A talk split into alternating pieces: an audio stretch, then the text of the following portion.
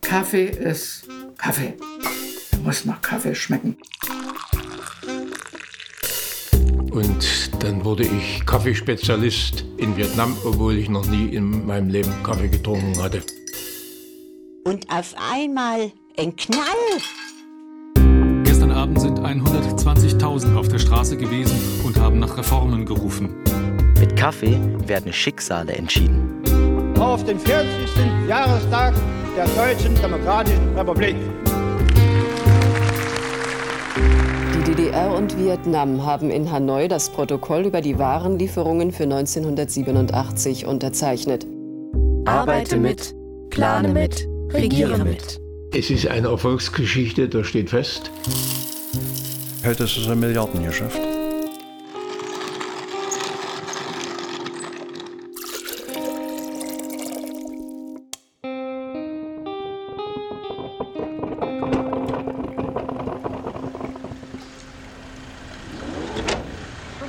Gegenüber ist gleich der Karaoke-Panda. Äh, Auch nicht schlecht. Die Kaffeemetropole Burmatot floriert heute.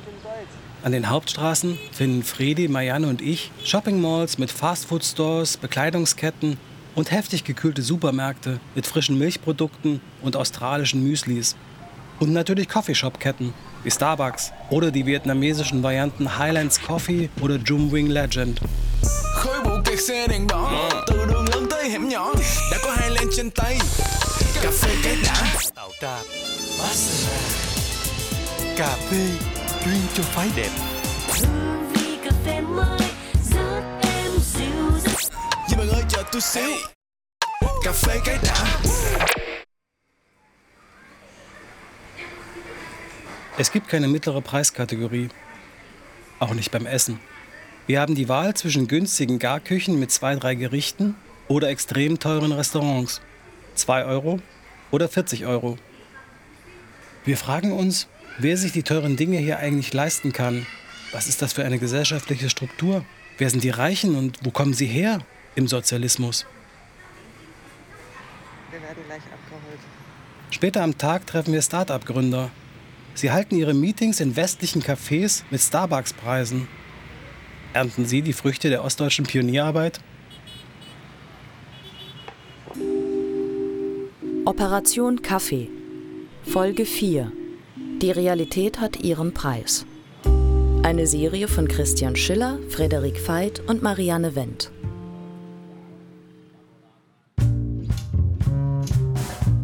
Man kann sich noch immer nicht in Vietnam bewegen, ohne auf Schritt und Tritt auf die Spuren eines 30-jährigen Kampfes gegen die Weltmächte USA und Frankreich zu stoßen. In den 80er Jahren gibt es kaum frei zu erwerbende Technik in Vietnam und schon gar keine westliche Ware. Man kann die Dinge nicht einfach kaufen, also muss die DDR sie liefern. Ein Problem war eben, es war in diesem Regierungsabkommen schon festgeschrieben, was für Geräte runterkommen sollen.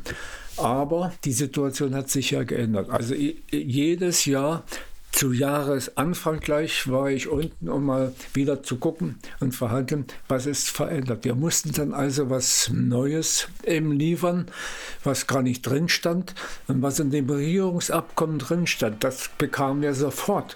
Aber in der DDR war ja das sehr schwierig.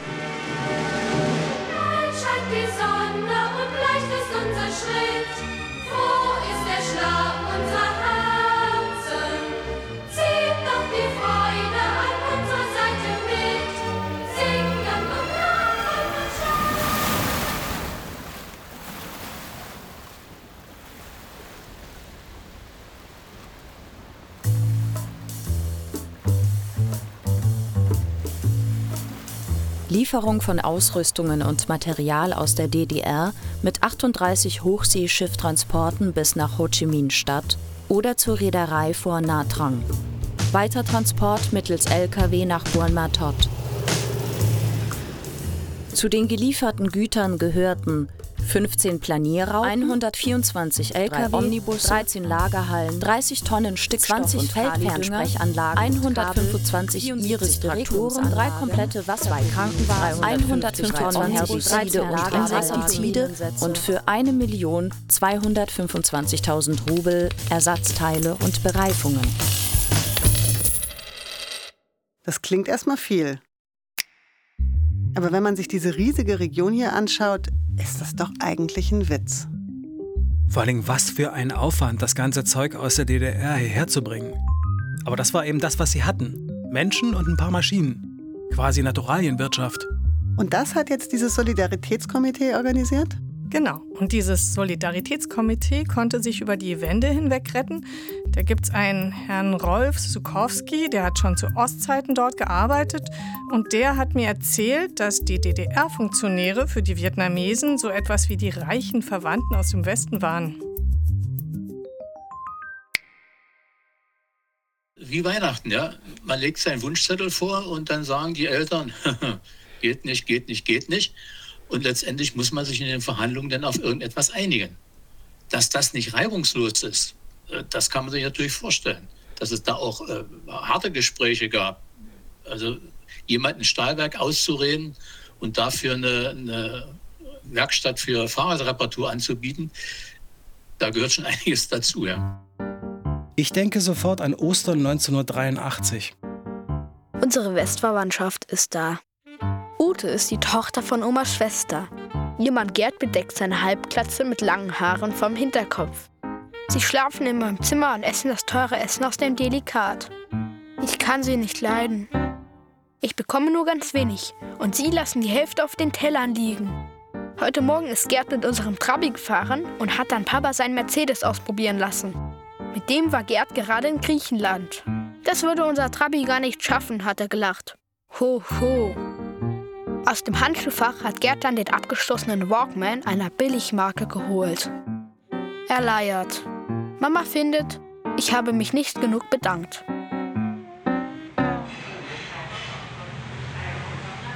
Der Mann vom People's Komitee, Tan Ting Wing, ist überpünktlich. Unser Presseoffizier ist zum ersten Mal nicht gekommen. Ich vermute, dass ein Mann des Volkskomitees für die Partei vertrauenswürdig genug ist. Vielleicht denkt Hugh, dass er da nichts kontrollieren muss. Oder er badet einfach auf unsere Kosten im Pool. So, Sie waren in der DDR schon mal. Ja, in äh, 1974 mit 78. Okay, 74 bis in 78. Ankara in der Schule für Toro. Für Landwirtschaft in der Schule, okay. Der ist mit dem Zug die ganze Strecke nach Berlin gefahren. Über China, über die Mo- Mongolei, Sowjetunion, Polen. Die Reise hat ungefähr 15 Tage gedauert. In Berlin auf dem Bahnhof, da wurde er sogar mit einem Auto von der Schule von Antenburg empfangen. Und dann, was hat er für Erinnerungen? Wie war das Leben dort? Das war für die sozusagen paradiesisch. Von Essen, ứng xử bis quan hệ ứng xử Infrastruktur, Beziehung mit Mitmenschen, Vergnügung. Und jeder war so freundlich. Sao người Đức họ lại uống nhiều phê vậy Ah, đi đâu thấy uống cà phê ngày nào cũng uống cà phê Da hat sich ziemlich gleich die Frage gestellt, warum trinken die Deutschen so viel Kaffee? Die trinken überall und zu jeder Zeit. Der wurde häufig äh, von den Deutschen nach Hause eingeladen und äh, meistens so äh, zu Nachmittag. Und äh, es gab immer so Kaffee und äh, Kuchen und irgendwas dabei. Sehr große Sympathie von den Deutschen an ihn und die, an die Mitstudenten. Und äh, das war ja wunderschön.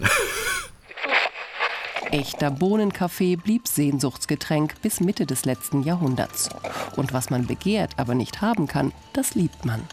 Der Kaffeeklatsch wird zum Synonym deutscher Gemütlichkeit. Der Kaffee ist fertig, klingt es nicht unheimlich zärtlich. Der Kaffee ist Gemütlichkeit im Osten. Naja, diese seltsame Nostalgie der Nachwendezeit. Ich fand Spreewaldgurkenpartys mit Blauhemden befremdlich. Irgendwann habe ich sie trotzdem verstanden. Sie gehörten zur Strategie einer Minderheit, nicht völlig auf eigene Erfahrungen und Erinnerungen zu verzichten. Obwohl sie in der neuen Welt nicht vorkamen, in die die ehemaligen DDR-Bürger sich möglichst reibungslos eingliedern sollten. Herr Wing kam aus dem Krieg. Ihm erschien die DDR vielleicht wirklich wie ein Schlaraffenland. Wie später auch Bao.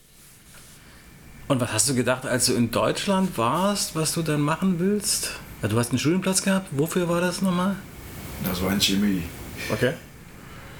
Ja, man wurde ja immer, ja, gut, konnte man, wurde hindelegiert. Ja, Ist das bei euch auch Insofern delegiert? waren die Schienen schon Okay. sozusagen schon, schon angelegt. Und da muss man einfach nur mitrollen. Okay. Ja, wir waren noch frisch. Das Blatt Papier in uns war noch weiß. Okay. Sozusagen. Und wir wollten einfach die breite, fremde Welt von draußen kennenlernen. Und das war so, so gut wie die einmalige Chance für uns alle. Und dann von Berlin ja, nach Dresden mit dem Zug auch. Dieses Gefühl, die Erkennung von Unterschieden. Das heißt, wie kann das hier so modern sein? Und da denkt man sich, zwischen hier und zu Hause, wie viele Jahre mögen dazwischen liegen? 20 Jahre, 50 Jahre oder- oder 100 Jahre?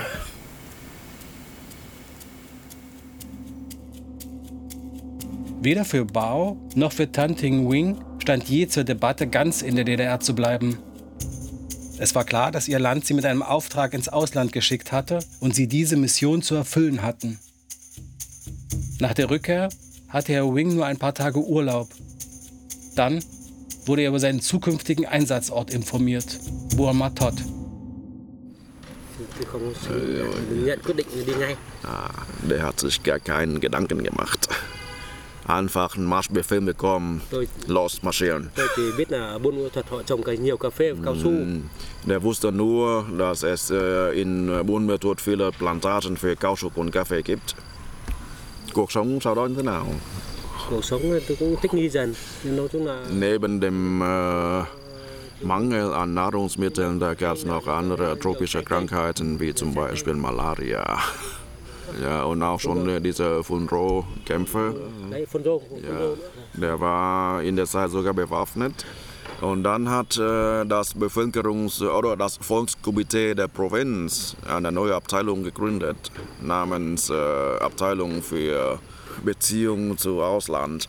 Tôi, Und äh, der wurde dahin beordert. ờ, Für Tan Ting Wing war das die Chance seines Lebens. Ab sofort half er den Deutschen regelmäßig. Der wurde dahin beordert, weil er Deutsch äh, sprach und äh, zweitens äh, wegen seines Charakters. Der ist flink, agil und äh, der ist äh, en- energisch, sympathisch. Für einen Moment sehe ich Bao an. Das war eindeutig ironisch. Je länger wir unterwegs sind, desto mehr habe ich das Gefühl, dass uns bei aller Entfernung ähnliche Erfahrungen geprägt haben.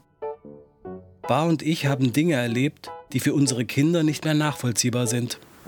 Denn es gibt wahrscheinlich in diesem Leben verschiedene Sachen, um die wirklich äh, wahrnehmen zu können oder empfinden, dann muss man die einfach mal erlebt haben. Und das wünsche ich aber meinen Kindern nicht. Wenn ihr jetzt Jugendweihe habt, dann heißt es ja ganz offiziell, ihr werdet in den Kreis der Erwachsenen aufgenommen. Was bedeutet denn das für euch? Ich würde sagen, dass wir uns langsam darauf vorbereiten, na, wie Erwachsene eben zu leben, dass wir eben mehr auf uns selbst angewiesen sind, uns selbst verantworten können auch und wissen, was wir tun, über uns mehr nachdenken können. Und dass man eine Persönlichkeit ausbildet, die von allen geachtet wird und akzeptiert wird. Da ist ja auch im Erlöbnis, das sind eben Richtpunkte für uns. Und eben nach den Punkten sollten wir unser Leben mal einrichten. Und das ist jetzt an der Zeit, dass sich jeder eben darüber im Klaren wird, wie er es macht am besten. Oh, diese ganzen Moskitos. Heute ist schlimm. Ja. Ganz viele. In einer Pause reden Bao und ich über den Sieg Nordvietnams über den Süden. Off the record. Die Liste von Dingen, die die Menschen hier nicht aufs Band sagen wollen oder dürfen, wächst im Laufe der Tage immer mehr an. Und direkte Konfrontation ist sowieso verpönt. Das Ungesagte ist in Vietnam genauso wichtig wie das Gesagte. Aber was, wenn das Unerwähnte das Eigentliche ist, um die Dinge zu verstehen?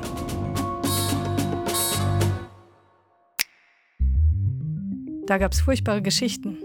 Alle Führungspositionen wurden von den kommunistischen Nordvietnamesen übernommen. Die Südvietnamesen wurden überprüft und im besten Fall nur degradiert.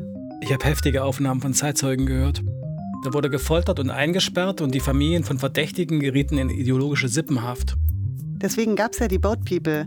Alle, die so verzweifelt waren, dass sie versucht haben, über das Meer zu fliehen. Viele von ihnen werden nie ankommen, weil ihnen die Vorräte ausgehen, die überfüllten Boote kentern oder sie Piraten zum Opfer fallen. Viele davon sind damals in der Bundesrepublik gelandet. Da gab es diese Hilfsorganisation von Rupert und Christel Neudeck. Und das Schiff, die Cap Anamur. Ich war so fasziniert und auch so bedrückt über dieses zehntausendfache Ertrinken von Menschen im Südchinameer, dass ich dachte, wir müssen als deutsche Gesellschaft da mitmachen. Und das war ein Schiff, das hatte einen ganz komischen Namen. Und diesen komischen Namen dachte ich, würde ich mir nie merken. Und das hieß Cap Anamur. Weil die Bundesrepublik eine Garantie für die Ausreise der Flüchtlinge nach Deutschland abgibt, darf die Cap Anamur fast drei Jahre lang ungestört im südchinesischen Meer kreuzen. Es gelingt dabei, mehrere tausend Menschen aufzunehmen. Ja, die Kommunisten haben behauptet, das wären nur ein paar reiche Verbrecher. Die Bilder über das Elend der Boat People führten in der BRD zu einer neuen Flüchtlingspolitik. Die Kategorie der humanitären Flüchtlinge wurde geschaffen. 1980 wurde im Bundestag das Gesetz über Maßnahmen für im Rahmen humanitärer Hilfsaktionen aufgenommene Flüchtlinge beschlossen, mit dem 40.000 Vietnamesen lange Asylverfahren erspart wurden. Sie waren jetzt sogenannte Kontingentflüchtlinge, die in festgelegter Anzahl in die BRD übersiedeln durften. Für einen kurzen Moment waren sich linke Zeitungen wie die Taz, berühmte Schlagersänger und ultrakonservative Sprecher von vertriebenen Verbänden einig. Sogar CDU und CSU regierte Bundesländer wie Niedersachsen und Baden-Württemberg machten Extragelder frei und nahmen viel mehr Menschen auf, als es die zugeteilte Aufnahmequote vorschrieb. Natürlich spielt es für die Politik eine Rolle, dass die Vietnamesen vor dem Kommunismus flohen, aber trotzdem. Nach dem Mauerfall gab es in Berlin eine eigenartige Konstellation. Die vor den Kommunisten geflohenen Boat People aus Südvietnam und die ehemaligen kommunistischen Vertragsarbeiter saßen plötzlich in derselben Stadt und mussten miteinander klarkommen. Das Beklemmende ist, dass über all diese Dinge, die damals vorfielen, viel zu wenig geredet wurde. Zumindest nicht von denen, die in Vietnam blieben. Genau wie bei uns die Nachkriegsflüchtlingsgeneration. Die haben auch nie geredet. Frühjahr 89. Sonntagsessen bei Oma Marie, die von allen Mia genannt wird. Mia hat heute wieder diese Starre. Manchmal saß sie einfach in der Küche und bewegte sich nicht. Sie sah dann auf die zwei alten Fotos aus Tetschen-Bodenbach, ihrer alten Heimat, die jetzt 20 Kilometer hinter der Grenze in der CSR, der Tschechoslowakei, lag. An diesen Tagen konnte es passieren, dass sie betete. Also müssen wir Enkel servieren. Es gibt Leberknödelsuppe und Sauerbraten mit Semmelknödeln.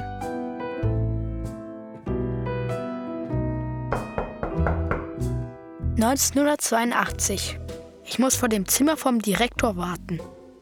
Nach einer halben Stunde darf ich eintreten, soll aber vor dem Schreibtisch stehen bleiben.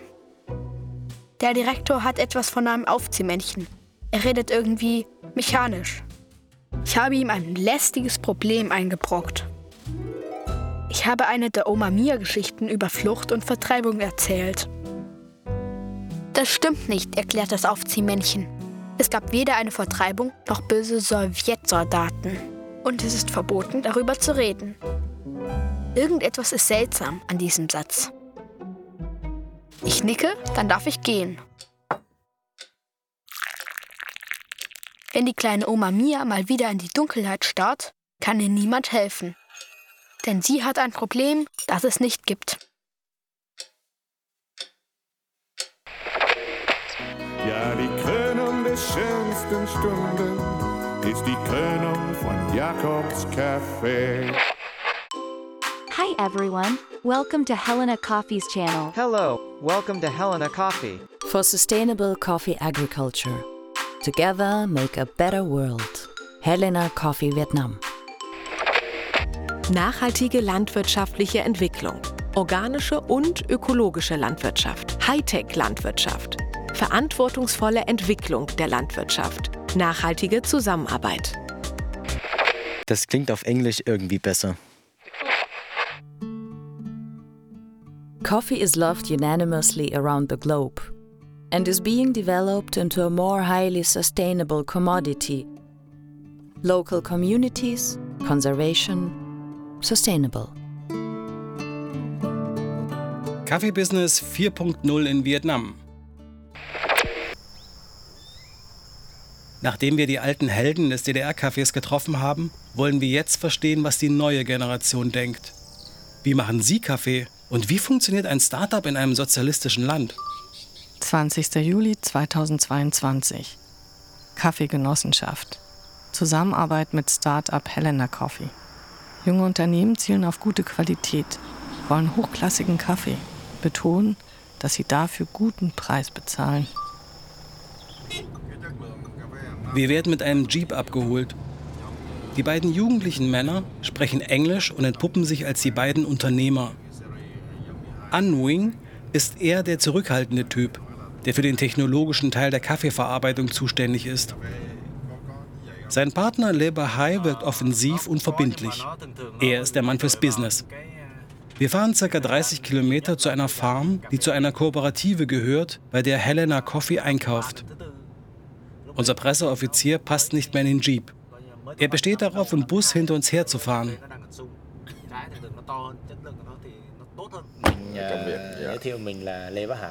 Der Besprechungstisch steht in einer großen Maschinenhalle, in der die üblichen gelb-roten Losungen hängen. Uns gegenüber sitzen die Mitarbeiter der Kooperative. Die äh, Grundidee stammt, wie gesagt, mit der Gründung dieser Firma seit 2016. In der Zeit, da gab es ein großes äh, Förderprogramm von der Seite der Regierung für solche Genossenschaften, äh, also speziell in, in puncto Kaffeeanbau. Er und äh, die Frau, die jetzt in Hanoi ist, die sind Ökonom. Und äh, er ist dann von biologischer Technologie. Es geht um die Nachhaltigkeit. Nachhaltigkeit beim Produkt und Nachhaltigkeit für die Bauern, die unterstützt werden sollen. Das klingt zu gut, um wahr zu sein. Aber schließlich sitzen die Genossenschaftsbauern auch mit am Tisch. Der Zweck der Gründung dieser neuen Firma liegt da drin, nämlich mit dieser Ankaufspolitik den Kaffeepreis oder Ankaufpreis für die Bauern einigermaßen stabil zu halten, zu stabilisieren. Das geht damit in Richtung Nachhaltigkeit. Eine Firma, die gegründet wurde, um den Kaffeepreis für die Bauern stabil zu halten. Ich frage weiter und erfahre, die grünen Bohnen wachsen unterschiedlich schnell und müssten eigentlich nacheinander geerntet werden, um den Standards zu entsprechen. Aber die Bauern halten sich oft nicht daran, um Zeit zu sparen. Dazu gibt es bei der Verarbeitung und Trocknung des Kaffees immer wieder Nachlässigkeiten. Helena Coffee leitet die Bauern an, um diese Fehler abzustellen. Sie tun also genau das, was früher die DDR-Spezialisten gemacht haben. Das funktioniert alles auf Basis eines Vertrags. Wenn der Kaffee anfängt langsam zu reifen, das ist ungefähr im Oktober, da wird ein Vertrag abgeschlossen zwischen den Bauern und der Firma. Bezogen wird dann äh, der aktuelle Kaffeepreis an dem Zeitpunkt mit dem Vertragabschluss plus 20 Prozent. Ich verstehe das Geschäft nicht. Wenn der Preis steigt, hat Helena Coffee sich einen guten Preis gesichert. Wenn der Preis bis zur Ernte sinkt, machen sie Verluste. Aber wer trägt dieses Risiko? Um nochmal ganz sicher zu gehen, aber die Firma jetzt Helena Coffee mhm. ist eine eigenständige Firma, das ist jetzt keine Staatsbeteiligung. Mhm. Die Firma ist eigenständig, ohne jegliche Beteiligung vom Staat. Das heißt, der Staat äh, bleibt vorwiegend nur dabei, diese Genossenschaften nach Möglichkeit zu unterstützen. Das heißt, man bleibt bei der Produktion. Und äh, was danach weiterkommt, nämlich der Absatz, darum kümmert sich der Staat äh, wenig. Ein sozialistischer Staat, der den Gewinn jungen Kapitalisten schenkt? Ich glaube nicht mehr an Märchen. Schon lange nicht mehr. Ich auch nicht. Ich auch nicht. Die Jungs sind echt beeindruckend. Als Anzugträger auf dem Kaffeeacker, im Polohemd mit eigenem Logo, der ganze Internetauftritt, eigener YouTube-Kanal. Also irgendwie haben die Jungs mich ratlos gemacht. Die Firma ist jung, modern, sozial, innovativ, risikobereit. Aber irgendetwas stimmt bei denen nicht. Der jüngere von beiden hat mich beiseite genommen, als wir oben beim Feld waren. Hier, hört mal.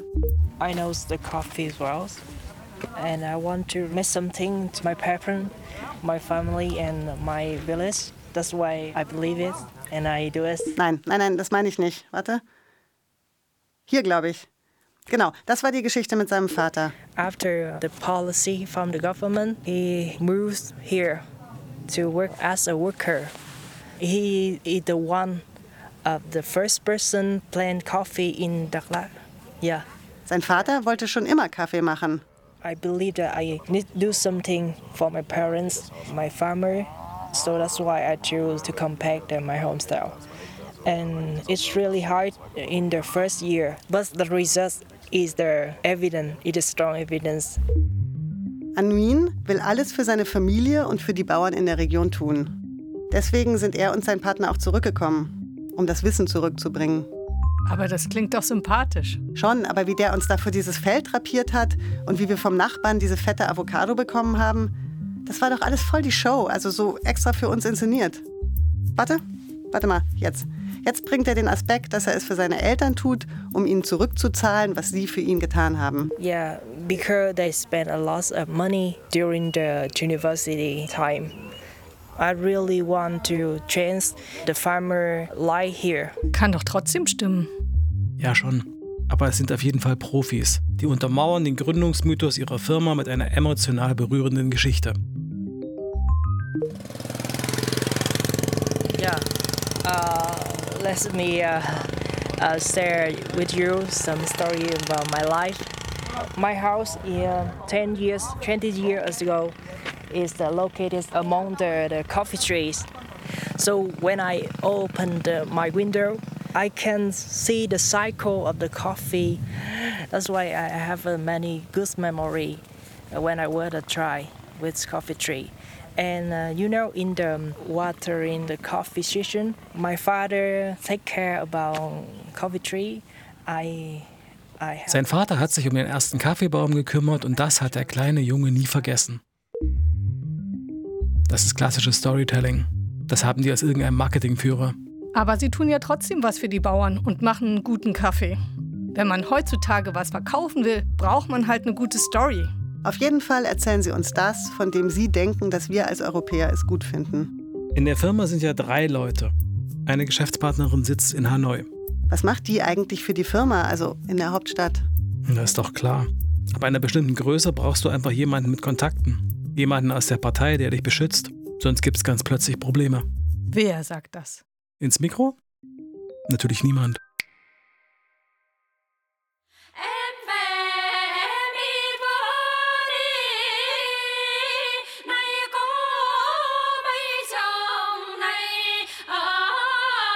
Die heutige vietnamesische Verfassung wurde 2001 modifiziert. Seitdem ordnet sich die Kommunistische Partei formell der Verfassung und dem Gesetz unter. Davor war alles erlaubt, was die Partei zum Aufbau des Sozialismus für notwendig erachtete. Der Schwerpunkt hat sich eindeutig verschoben, hin zum Schutz und zur Förderung des privaten Sektors und der ausländischen Investoren. Der Artikel 4 der Verfassung legt allerdings nach wie vor die führende Rolle der Kommunistischen Partei Vietnams fest und verbietet alle Oppositionsparteien. Irgendwas Grundsätzliches verstehen wir noch nicht. Die vietnamesische Wirtschaft scheint sich in einem merkwürdigen Zwischenstadium zu bewegen. Mir kommen die beiden Jungs wie Zwitterwesen vor. Sie haben sowohl den Business-Jargon drauf, als auch diese sozialistische Spreche. Wenn man versucht, den Kern zu finden und zupackt, gleiten sie einem durch die Finger. Vielleicht muss man so sein, wenn man hier durchkommen will. Sie können sich super gut verkaufen. Aber sie haben kein Start-up im westlichen Sinn. Es gibt kein Geschäftsmodell. Und wofür der ganze Zauber, wenn kein Geld verdient wird? Es gibt eine Leerstelle. Irgendetwas stimmt hier nicht. Am nächsten Tag werden wir sehen, womit sie wirklich ihr Geld verdienen. Operation Kaffee. Eine Serie von Christian Schiller, Frederik Veit und Marianne Wendt. Mit Jurate Braginaite, Nico Langhammer, Arian Wichmann, Mattus Teut Morgenroth, Stefanie Heim, Robert Doppler, den Autorinnen und vielen anderen. Ton und Technik Benjamin Vossler, Lukas Marx, Manuel Mendes Teixeira und Friedhelm Mund. Produktionsassistenz Lina Steinbach. Übersetzung Bao Huang. Musik Yves Schachtschabel. Regie, Schnitt und Mischung Laura Ante-Dang, Stefanie Heim und Yves Schachtschabel. Redaktion Walter Filz. Eine Veit Schiller-Wendt-Produktion für den Südwestrundfunk 2023.